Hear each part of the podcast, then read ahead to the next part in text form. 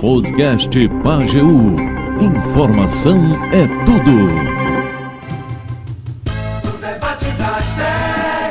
Muito bem, no debate de hoje, direito previdenciário com o especialista o advogado Dr. Victor Hugo é o nosso convidado, está aqui nos estúdios para tirar as nossas dúvidas e as suas também. A partir de agora, se você tem alguma pergunta, alguma dúvida, mande o seu zap para 999 56 1213. Dr. Victor Hugo, bom dia, seja bem-vindo ao nosso debate. E saiu uma reportagem recentemente dizendo que o INSS iria acabar com as perícias médicas. Esse procede? Explique para a gente melhor essa situação, doutor. Bom dia, Aldo. Bom dia, Tito, nosso novo cameraman aqui, gravando aqui o, o moído, como diz a história.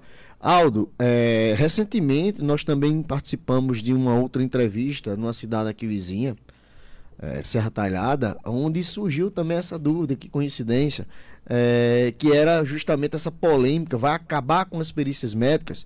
E a resposta é muito simples: não é que vá acabar com as perícias médicas. Na verdade, o governo tem a intenção de diminuir as filas aí de atendimento aos, aos segurados. E ele está com uma nova modalidade que já existia, mas agora ele aperfeiçoou. Ele até, eu vou usar as palavras mais populares para o pessoal entender, esticou o tempo esticou o tempo de aceitação do atestado médico para que o pessoal possa passar por perícia sem a necessidade de passar pelo perito. Olha que coisa. O benefício ele poderá, deixar bem claro, poderá ser concedido sem a necessidade de você passar pela perícia médica. Como é isso, doutor? É isso que o pessoal tem perguntado. É, através da apresentação de documento médico. Lógico. E que documento médico é esse?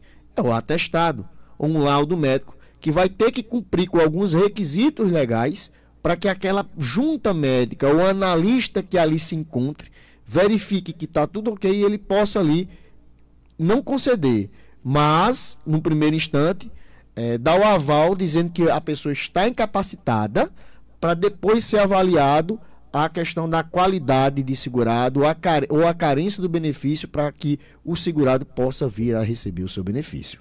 A Paulo diz o seguinte: Bom dia, doutor Victor Hugo. Tire uma dúvida. Ela diz que tem um filho com deficiência que recebe o BPC, porém a guarda dele estava com a mãe, onde a mesma veio a óbito. Entrou no processo para ter a guarda da criança. Faz quatro meses que a mãe faleceu. Está sem conseguir tirar o benefício da criança, pois não deram direito. Diz que é a mãe dele, normal demorar assim, ela quer saber se demora tanto tempo, precisa do dinheiro para suprir as necessidades. O que é que ela deve fazer? Ela pergunta, inclusive, se tem que procurar um advogado para entrar com a ação. Bom dia, Paula. Recomendo que você procure um profissional da sua confiança, sim, para que ele possa te ajudar a resolver esse problema. Você vai conseguir retirar, sim, os valores que estão ali suspensos. Os valores estão suspensos o que pode acontecer com os valores não pagos? Depois de seis meses, o benefício ele é suspenso, aqueles valores são devolvidos à União, ela vai ter que entrar com um procedimento chamado PAB, que é o pagamento de benefício não recebido, certo? É uma programação para que o governo possa novamente realizar esse pagamento. Para que isso aconteça, ela terá que dar pelo menos início à substituição do responsável legal, que é a guarda ou a curatela. No caso aí, vai ser a guarda, porque tem que ver o grau de parentesco também da Paula para com a pessoa que é o portador de deficiência, certo? Se ela for até quarto grau é curatela, se ela não tiver parentesco algum, ela vai ter que solicitar a guarda, é uma ação um pouco mais demorada, que vai verificar os requisitos é, ali de, de admissibilidade que ela possa vir a cuidar dessa criança para ela poder requerer ou ter o direito de, de daquela guarda daquela criança.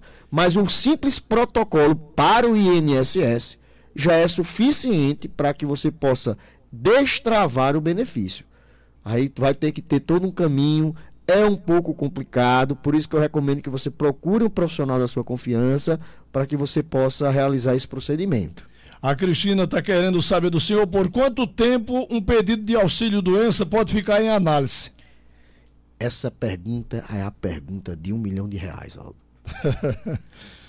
é a pergunta que a gente vai ter que ir para um pai de santo, jogar a carta e, e, e, e verificar quanto tempo. Mas, na verdade, brincadeiras à parte, até 45 dias esse benefício ele pode ficar em, em análise.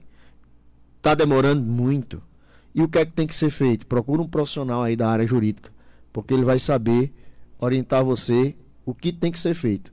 No mínimo aí tem que entrar com mandado de segurança para que o INSS venha cumprir com o que está dentro da própria instituição normativa. O prazo de avaliação de um benefício por incapacidade tem que ser, ele tem que ser concluído. Olha só, o INSS quem diz isso, não sou eu que estou dizendo, não é o, o Vitor Hugo que está dizendo. É a instrução normativa 128. Se você for para lá dentro da, dos artigos ali presentes, o processo administrativo ele tem que ser concluído em até 45 dias, o do benefício por incapacidade temporária. Se ele não foi, você tem como impulsionar isso mediante ação judicial. Vivian do Planalto, bom dia, doutor. Gostaria de saber com quanto tempo de contribuição posso dar entrada no salário maternidade. O que é que o senhor diz para Vivian? Depende, Vivian. Qual é sua categoria de segurado? Vou explicar. É, é igual a botão de camisa. Tem um botão maior, um botão menor. Segurado também é desse jeito. Você tem categorias. Se você for segurado empregado, aquele que trabalha com a carteira assinada, você pode entrar de forma imediata. Por quê? Porque não tem carência para segurado empregado. Se você é contribuinte individual, você tem que ter uma carência mínima. O contribuinte individual é, é aquele que paga o carnezinho laranja, certo, Aldo? Você tem que ter uma carência de pelo menos 10 meses de contribuição. Tem que pagar pelo menos 10 meses de contribuição antes do nascimento da criança. Precisa ser contínuo? Não, não precisa ser contínuo mas tem que ter 10 meses de contribuição. O MEI, que é aquele empregado, o microempreendedor individual, da mesma forma, tem que ter pelo menos 10 meses de contribuição. Segurado especial, que é o, o agricultor, o garimpeiro, o pescador artesanal, o soldado da borracha, que procura latex dentro da floresta, também tem que não apresentar que estava trabalhando pelo menos 10 meses antes do nascimento da criança. Tem a Edjane Lins com dúvidas falando. Diga, Edjane. Bom dia, tudo bem? Eu queria fazer uma pergunta para o doutor Hugo. Me chamo Edjane. Eu tenho quatro hérnias de disco, bico papagaio, desvio e fui descoberta agora, finalzinho do ano passado, com fibromialgia. Eu tenho direito do benefício? O que, é que o doutor Vitor diz para Edjane? Edjane, seguinte, direito a requerer, a pedir o benefício, eu quero que, você, que deixe, deixemos claro que pedir, todos têm o direito de pedir. Agora, se você vai receber ou não, é uma outra questão. Porque não depende apenas de você chegar ao INSS, dizer que você está cometido de todas essas patologias, essas doenças. Fibromialgia é uma doença terrível. A gente fez até um, um um podcast com relação a isso. Tivemos uma entrevista com o Dr. Felipe Guimarães falando da, da, dessa doença que é terrível, a fibromialgia. Ela antigamente é uma doença incompreensiva. É uma doença incompreensível, aliás. É, mas é uma doença terrível. Então, quem vai dizer que você tem ou não direito, primeiro, com relação à incapacidade, que é um dos requisitos que você tem que cumprir, é o médico perito. Se você chega na perícia e o médico constata que por meio de todas essas doenças que você tem a necessidade de se afastar do trabalho para melhorar, então você cumpriu com um dos requisitos. O outro requisito é o que? É a qualidade de segurado, mais a carência mínima necessária de contribuições para que você possa ter direito ao benefício, que no caso do auxílio doença são 12 contribuições. Adailton, qual é a sua dúvida? Bom dia, doutor Vitor Hugo. Aqui é Adailton da Vila Central de Carnaíba. Escuta, eu gostaria de saber que um advogado comeu uma ação minha trabalhista em 2010 e eu já coloquei com outro advogado e até hoje ele não me deu a decisão, sabe? Diz que só alega que esse advogado não tem com que me pagar. 14.470 e 98 centavos que ele retirou e não passou a minha comissão em 2010. Me responda aí, por favor. E se tem algum advogado para mim botar essa causa para frente outra vez? Doutor Vitor? Adailton, essa é uma pergunta bem interessante, certo, Aldo? Mas aí ele vai ter que procurar. Eu não, não, não posso indicar a, a ordem da OAB, não, é, não me permite que eu indique algum profissional para indicar o mestre Adailton aí. Então ele vai ter que se informar com algum colega dele mais próximo para que ele procure um profissional que possa lhe orientar nessa questão que é que ele de, deva fazer. No entanto, não tem uma notícia muito boa para dar da, a Dailton, que é o seguinte, como a dívida foi originada no ano de 2010, provavelmente esse, esse, esse processo incorreu a prescrição. Está prescrito, ou seja, se ele for requerer, ele pode pedir tranquilamente, mas provavelmente uma, uma das matérias de defesa do lado de lá, o lado contrário, será a prescrição do, da dívida, que ele teria no máximo aí três anos para poder requerer aí o que ele achava de Já direito. faz 13, né? Faz 13, então aí infelizmente possivelmente esteja prescrito, mas eu recomendo que a Dailton procure um advogado de sua confiança ou de alguma indicação de um outro profissional para que ele possa ver o seu direito é, perquerido, pedido, solicitado. Tem mais gente com dúvidas aqui no Zap. Sou Maria aqui do sítio. Eu sou agricultora, tenho 52 anos. Eu tenho hérnia de disco, bico de papagaio e desgaste na coluna. Eu queria saber o,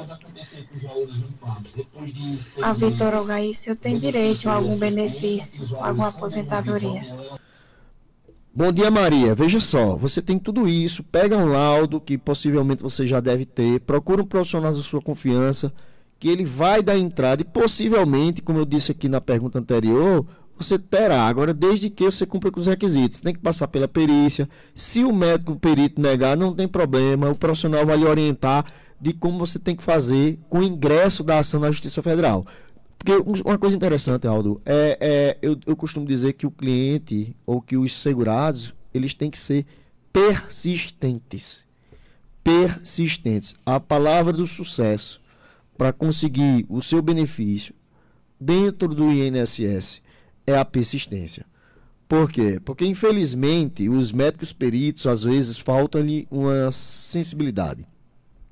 O cara que está ali, boa parte aqui da nossa região, o agricultor, como se diz, ele não tem pantim, ele, ele vai para a labuta, ele gosta de estar tá ali, é, debaixo daquele solzão maravilhoso, fazendo a, o seu plantio, é, ajeitando sua cerca, cuidando dos bichos.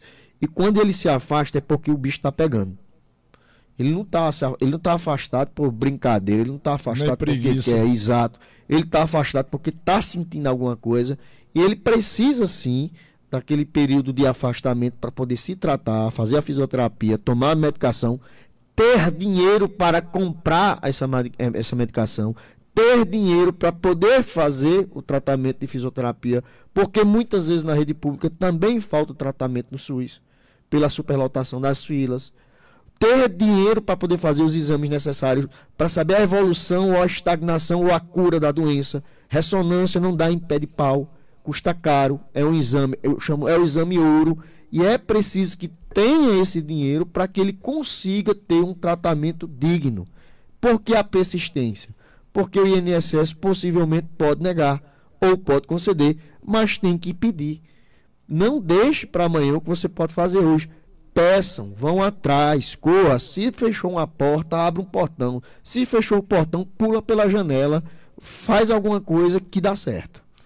O Vitor está dizendo aqui, gostaria de saber o seguinte: só tem 5% de um olho, é agricultor, mora no sítio.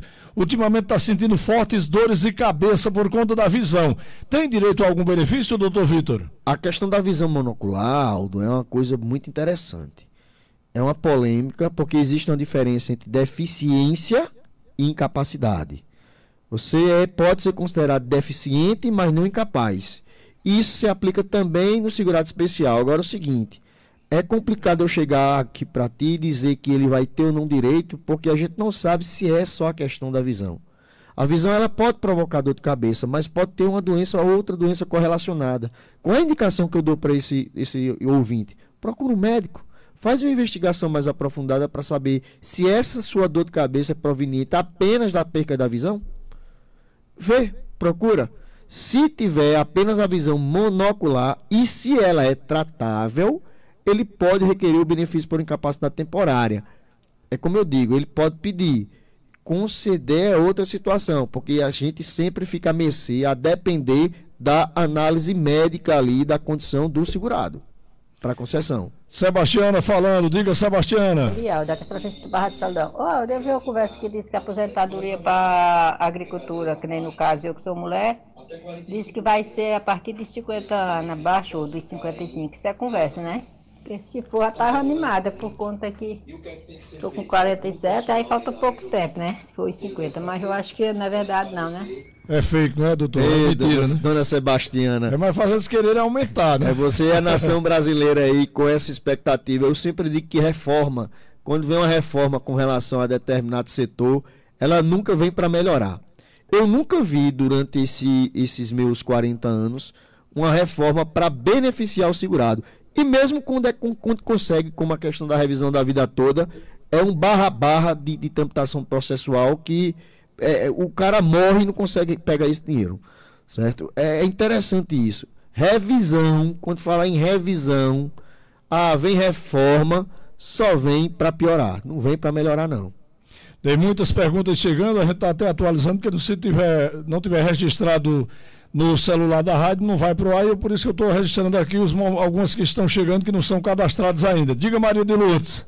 Olha, eu quero saber desse advogado aí, se ele sabe dizer por que, que estão é, descontando dinheiro da conta dos aposentados.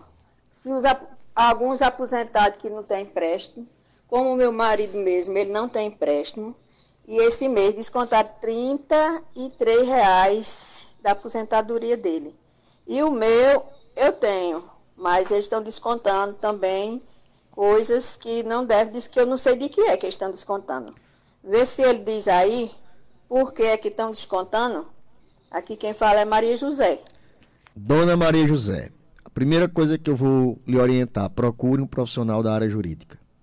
Existem várias situações que pode acontecer o desconto nas aposentadorias. Pode ser uma contribuição sindical, pode ser uma tarifa, uma tarifa bancária com relação aos serviços de, que são ofertados que é que o banco faz no momento que você abre a conta lá? O benefício é concedido, você é obrigado a abrir uma conta em determinada agência bancária, porque o governo ele tem convênios com algumas instituições, e esse convênio com algumas instituições faz com que você seja obrigado, eu entendo que isso é ilícito, mas enfim, o governo com suas arestas aí, com suas negociações, obrigado a abrir em determinada agência bancária. Quando você abre essa conta, é, geralmente o servidor ele não vai abrir uma conta benefício, que é aquela apenas que você vai receber ali o seu benefício. Abre-se uma conta corrente. E a conta corrente você paga uma cesta de serviços ofertados pelo banco, mesmo que você não use. Mesmo que você não utilize, vai ser descontado aquele valor X. Então, procura um profissional para identificar qual é de fato o desconto que está acontecendo. E ele só vai saber se ele tiver acesso ao meu INSS, porque vai ir ao acesso ao extrato bancário para ver qual é o caminho que ele vai tomar. Ah, esse aqui é um desconto indevido. Ah, a taxa é, ou o desconto do empréstimo está sendo maior pelo permitido pelo Banco Central. Ah, essa tarifa aqui está sendo abusiva. Tudo isso só é visto, só é conseguido ser identificado com a presença do, do, do da ouvinte e procura um profissional. Um profissional que vai dar o caminho. Vamos ouvir mais um aqui perguntando. Bom dia, doutor. Ô, doutor, eu recebi o Bolsa Família e faz, vai entrar para cinco meses que eu estou sem receber, porque foi bloqueado e segundo agora cancelado. Né? Eu já fui várias vezes no Bolsa Família daqui de Afogados e eles me passam data, me dizem que eu tenho que atualizar cadastro, eu vou, atualizo e continua da mesma forma. Eu ligo para a sede em Brasília, me informa que o problema é no meu município. Só que eu chego aqui eles não me dão uma solução e não me dizem o porquê. É, qual é a outra medida que eu posso tomar? Pode, referente a isso. É uma coisa interessante, Aldo, que o Bolsa Família também pode ser judicializado e a competência para judicializar esse tipo de ação é a própria Justiça Federal, porque é um, é um uma assistência, um benefício assistencialista que é pago pela justiça, pelo governo federal. Então ele pode buscar esse meio, cumprindo com os requisitos ali que são elencados é, para concessão, ele consegue mediante uma ação judicial. O Vitor quer saber se quem toma remédio para depressão tem direito a algum benefício. Como eu disse, Aldo, é qualquer, eu vou ser até um pouco generalista aqui. Qualquer pessoa que tome algum, algum medicamento que lhe incapacite, que lhe, lhe tire ali, lhe diminua a sua capacidade produtiva, que não permita, enquanto você estiver fazendo o tratamento, é, trabalhar ou exercer alguma atividade laboral que lhe garanta o sustento, ela pode ter direito a um benefício. Independente de qualquer patologia que seja. Depressão, se ela for grave, cara, você vai passar, o tratamento é longo. Depressão você não cura com 15 dias. Depressão você não cura com seis meses. Depressão você pode ter uma melhora com um ano. Você pode ter uma melhora com dois anos. Quem vai determinar isso é o tratamento, é a forma que a pessoa vai reagir com o tratamento. Então, o que a pessoa tem que fazer? Procura o profissional da entrada e vai batalhar para conseguir ali o seu benefício. A Edilma Joseph, ela diz o seguinte: o esposo faleceu dia 10 do ano passado, vai fazer um ano agora. Ela não ficou pensionista porque o INSS alega que não tem a idade certa para ficar recebendo. Ele faleceu com 41, pelo menos é o que está dizendo aqui, e eu tinha 41 à época, está com 42 hoje. O advogado pediu fotos, testemunha, testemunhas e tal. Tudo que ele pediu passou para o advogado, mas alega que ainda não é o suficiente para que ela seja aprovada. Ou seja, daqui a um ano ainda tem que esperar para saber se vai receber ou não. Por que está perguntando ela, doutor Vitor? Veja bem, a questão da pensão por morte foi um dos benefícios que aconteceu uma mudança maior nessa reforma. O pessoal, o legislador, a primeira coisa que fez foi limitar a idade ou o tempo de recebimento. Quando é que ela passa a ser vitalícia? A pensão por morte passa a ser vitalícia quando o beneficiário, aquela pessoa que vai receber, ela possui mais de 44 anos na data do óbito, não na data do requerimento, na data do falecimento. Agora vamos para os requisitos. Como é que a pessoa tem direito à pensão por morte? Quem tem direito de forma plena, absoluta, que são os dependentes de primeiro grau, que é esposa, cônjuge, filhos menores até 21 anos. Esses aí, certo? Não precisa mostrar relação de dependência. Esposa, cônjuge, certo? Ou que viva também em união estável. A união estável, que se equipara à pessoa que é esposo, ela tem que ser comprovada. Tem que ser comprovada. E como é que comprova isso? Comprova isso com a lei elenca de forma exemplificativa alguns documentos que a pessoa tenha que ter para você poder comprovar a relação de dependência ou a união estável para você ter direito aí à pensão. Certo? Um dos requisitos né, para ter, porque tem também a questão da qualidade de segurado do benefício do, do instituidor.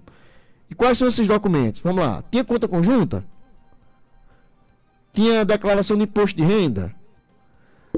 Tinha alguma declaração de união estável?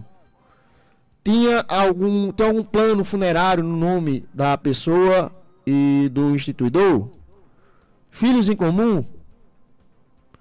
Recebia pensão alimentícia? A pessoa estava separada de fato, mas existia uma dependência indireta, que era qual? Era o pagamento da pensão referente à decisão judicial. Recebia? É, correspondência, troca de cartas, conversas no WhatsApp. Não é muito seguro essas conversas em WhatsApp, essas fotos, imagens, não é tão seguro, porque isso aí pode ser mutável, pode ser fraudado. Infelizmente a palavra é essa. Isso aí pode ser fraudado. Se não é, existe um documento que você pode fazer no cartório, certo? Para que dê validade aquilo que se encontra dentro do seu celular, que é a chamada ata notorial. Você vai no cartório e diz: Eu quero fazer uma ata notorial. Ele vai, o tabelião, com a fé pública que ele possui, ele vai validar aqueles documentos que ele está vendo no seu celular, imprime aquilo ali todo e acompanha ali a ata notorial, que pode ser utilizado como prova dentro do processo judicial. Então tem que ver, cumprido esse requisito da dependência, a gente vai para um outro requisito que é a qualidade de segurado do instituidor. Que é isso, doutor? É para saber se no momento da morte ele estava protegido pelo INSS. Ou faz um tempo que ele parou de pagar, mas ele encontrava-se em período de graça, que é o período de proteção. Então, vai dar direito aos dependentes, primeiro grau, segundo grau, até terceiro grau, dependendo da situação. Certo? Então, poderá dar. Poderá dar certo? Vamos supor, ele é agricultor, vai ter outras situações que ele vai ter que comprovar que estava inserido na roça antes do falecimento, o instituidor, né? Ou seja, aquela pessoa que faleceu. Então é uma série de coisas que tem que ser explicado para o cliente no momento do atendimento e que às vezes nós profissionais explicamos, mas o pessoal não entende. A gente tenta explicar de uma maneira mais popular, com a linguagem menos rústica, menos, menos é, específica, usando o chamado termo population, que é para o pessoal tentar entender, certo? É igual, eu costumo dizer o seguinte, em algumas situações, eu costumo dizer que o benefício previdenciário é igual a fazer um bolo. Quando é que você vai ter direito? Então, vamos fazer um bolo. O que é que você vai fazer? Precisa de ovo, margarina, farinha e açúcar. Se você não tem o ovo, você vai fazer o bolo? Se fizer, vai solar, não vai prestar. Da mesma forma, é um benefício previdenciário, um benefício assistencial. Se faltar um desses ingredientes, não vai prestar. Você não vai conseguir fazer o bolo, você não vai conseguir comer o bolo, você não vai conseguir receber o benefício. E é isso. Então a gente tem que utilizar uma linguagem mais clara para que o pessoal entenda e saiba também das nossas dificuldades em conseguir o benefício. É um trabalho em conjunto. É um trabalho de advogado junto com o seu cliente para conseguir um fim maior qual é o resultado positivo e a concessão do benefício. Eu quero agradecer as pessoas que estão participando. Infelizmente não vai dar para atender a todos. Eu tenho aqui em média ainda de 30 a 35 zaps e pelo horário não vai dar para a gente atender e nós vamos atendendo na medida que eles vão chegando por ordem é, de chegada. Diga lá, Josué. Bom dia, doutor Vitor Hugo.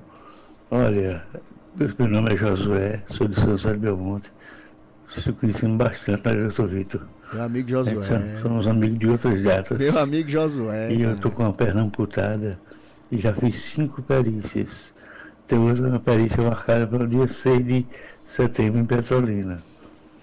Tem possibilidade de meu benefício ser cortado, porque já me disseram que pode ser cortado, porque diz que o médico do INSS tem um um, um acordo lá entre eles que um médico só não pode fazer mais de duas farícias no mesmo segurado. Isso procede? Valeu, bom dia, um forte abraço, doutor Vitor. É um prazer. Cara, esse cara que falou agora é uma sumidade dentro do, do, do sindicato de São José de Belmonte. Primeiramente, eu quero dar um abraço, mandar um abraço muito carinhoso, que fazia tempo que eu não escutava essa voz é o meu vascaíno predileto. é, eu costumava brincar muito com ele, sei da situação que ele está passando, da dificuldade que ele está passando. É um guerreiro, lutou bastante pela essa, essa classe de agricultores, segurado especial, junto com o pessoal é, daqui também, do sindicato aqui de, de afogados. Meu amigo Josué, eu creio que sua perícia não vai ser indeferida, certo? Eu acredito é, piamente que você já era para estar era aposentado, meu amigo, pela situação que você se encontra. Sei da sua dificuldade, sei da sua amputação, sei do seu problema de diabetes, para você ver que eu conheço de fato o cara. E, e, e me compadeço com isso, certo? Então, o, eu acredito que não vai ser, eu acredito que não existe esse acordo, e se Deus quiser, você vai conseguir sim sua aposentadoria, meu amigo. Um abraço, qualquer coisa, estamos à sua disposição aqui como amigo, como amigo, porque Josué é um amigo para mim, é uma pessoa querida e eu tenho muito apreço por ele. Um abraço, meu querido. A Cleonice está querendo saber quem é microempreendedor para se aposentar. Quanto tempo de contribuição? Para se aposentar por idade, 15 anos. de contribuição, mais 62 a mulher e o homem com 65 se aposenta. Também tem direito a benefício por incapacidade temporária, também tem direito ao benefício por incapacidade permanente, também tem direito ao salário de maternidade, enfim. E já vai gerar pensão por morte. O microempreendedor é a solução para aquelas pessoas que estão querendo ainda burlar o sistema, produzir prova de, de agricultor que não é. Eu queria só passar um recado, Aldo, eu sei que tem muitas perguntas aí, mas é importante isso que eu vou falar, é, é o seguinte, é a gente tentar mudar essa cultura que nós temos aqui, que o pessoal ele, eles costumam perguntar bastante, é, doutor, eu tenho um documento de terra. Minha gente, o tempo de se aposentar apenas com um documento de terra acabou. Ou você tem documento da base governamental, e isso está sendo levado muito a sério, ou você não se aposenta ou você não consegue benefício pela atividade rural. Certo? Então procura aí, você que trabalha na roça, é, se filiar à associação, a sindicato, fazer o CAF, para você poder ter algum documento da base governamental. Se não, nem invente de fazer o chamado contrato de comodato por fazer ou arrumar um documento de terra terceiro e pedir, porque não vai dar certo mais não. Miguel do Alumínio, qual é a sua dúvida? Oi, bom dia. Aqui é Miguel do Alumínio, do bairro do Sobreiro. Eu gostaria de saber do doutor Hugo aí. É, eu tenho duas hernias de disco na coluna, tenho brucite. Eu gostaria de saber se eu tenho direito de receber de, de me encostar para receber esse benefício, né? Manuel do Alumínio, eu gostei da Brucite. É Miguel. Miguel, desculpa, Miguel. A Brucite é interessante, é a doença do presidente. Né? Ou seja, Miguel, é, Miguel, né? Miguel do Alumínio. Miguel, como eu disse, reúna a tua documentação, procura um profissional que vai te ajudar, ajudar e dar entrada. E insiste, caba velho. Insista, persista, peça que uma hora você vai conseguir o benefício. Ouvinte aqui está querendo saber o seguinte. É, eu queria saber se tem como correr atrás de um benefício que recebeu pela metade em 2019 em relação à cirurgia que foi feita. Benefício que recebeu pela metade. Vamos lá. Foi o tempo de afastamento, a gente tem que saber, porque cirurgia é o que se paga. Período de convalescência, dependendo da cirurgia. Um exemplo, vou dar um exemplo aqui. Você tirou uma vesícula. Eu vou ser mais, mais específico, apendicite, que até hoje vou, vou até perguntar para algum amigo médico aí, para que é que serve o apendicite, além de, de fazer raiva ao cabo, para operar correndo risco de uma infecção. Você tira o apêndice, você tem um período de afastamento de 60 dias. Vamos supor, 45, 45 dias, que é o chamado período de convalescência, ou período de melhora. Passado isso, o INSS não vai pagar mais nada. Então vamos supor que a pessoa tenha recebido um mês e 15 dias. Então provavelmente tenha sido esse, pagou pela metade. Agora vamos para outra situação.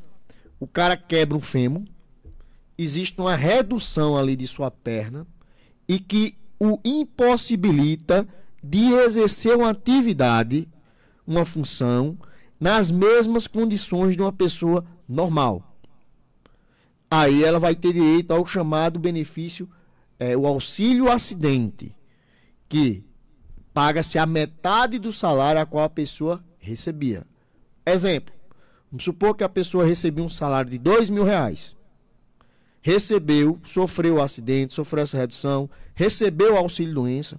E quando chegou na perícia médica, o médico identificou que, ó, você pode voltar a trabalhar, só que você não vai trabalhar nas mesmas condições de uma pessoa normal.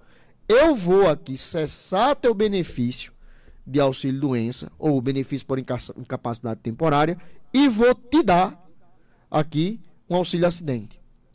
Aí você vai receber aí a metade do salário que você tinha, mas esse benefício lhe permite que você trabalhe. Porque é um, ele tem um caráter indenizatório esse benefício.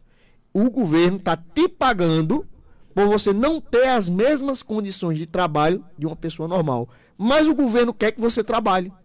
Ó, oh, meu amigo, você pode trabalhar. E você vai ganhar esse, seu, esse benefício, esse só sendo cortado no momento que for receber uma aposentadoria. Aí esse benefício é cortado, mas ele tem que integrar o cálculo da aposentadoria. É um benefício fantástico, esse benefício, esse auxílio acidente. Então o que a gente tem que saber aí do ouvinte é se é um auxílio acidente ou se é metade referente ao tempo de afastamento. É isso que a gente tem que saber, porque aí o pagamento é proporcional. A Maria do Carmo tem dúvidas também. Passaram Ô, doutor Vitor, bom dia. Eu também queria saber a história dessa, dessa senhora aí, puxou, fez eu me lembrar e puxar o assunto. Eu queria saber por qual motivo é que também minha, esse problema está acontecendo com minha cunhada. A, ela tem uma criancinha que tem o benefício do, do BCC, Loa. Aí toda vez que ela vai tirar o pagamento da menina, tem um desconto. E é um desconto meio puxado no Bradesco. Aí, enquanto minha menina tem um benefício pelo LOS, mas graças a Deus eu tiro na caixa e nunca teve esse desconto. É aquela situação que o senhor Tarifa né? bancária, vamos, tem que Vamos veri- adiantar aqui a Luci. Bom dia, Aldo e doutor Vitor Hugo. Olhe, vocês podem informar para essa senhora que perguntou sobre o desconto que estão fazendo na conta, porque tem um pessoal que estão fazendo um negócio do, do um plano funerário, não sei de onde, do lado de São Paulo, sabe? Sem a pessoa saber de nada. Aí quando a pessoa vai ver, está descontado no dinheiro da pessoa. Estavam descontando R$ 59,90 e teve um mês, no, quando foi, veio a parte do décimo, descontaram duas vezes. Aí eu eh, fui no banco, fiz reclamação, o menino me passou o número do telefone de lá, eu liguei para eles devolverem o dinheiro. Ajudou a informação da Luci, né? Situação interessante essa, que cabe inclusive uma ação aí, uma ação de indenização por danos morais, que aqui nos nossos tribunais, por você ser lesado, lesado no sentido de ser enganado, ou ser vítima de um golpe a qual você não permitiu que houvesse esses descontos, além do recebimento em dobro dos valores que foram descontados, você ainda recebe a indenização de forma punitiva, que não é nem punitiva, é uma forma é, é, coercitiva. Pessoal, você não pode fazer isso no valor de 10 mil reais. Certo? Então, essas pessoas que foram vítimas desses golpes, procuram um profissional da sua, da sua confiança. O que a gente não pode deixar é uma empresa dessa agir de má fé como está agindo. Fazer um desconto indevido e apenas pedir a devolução simples dos valores que estão sendo descontados. Ela tem que ser punida. Vamos ouvir a, a Romana já na reta final do nosso debate. Bom dia, Aldo Vidal.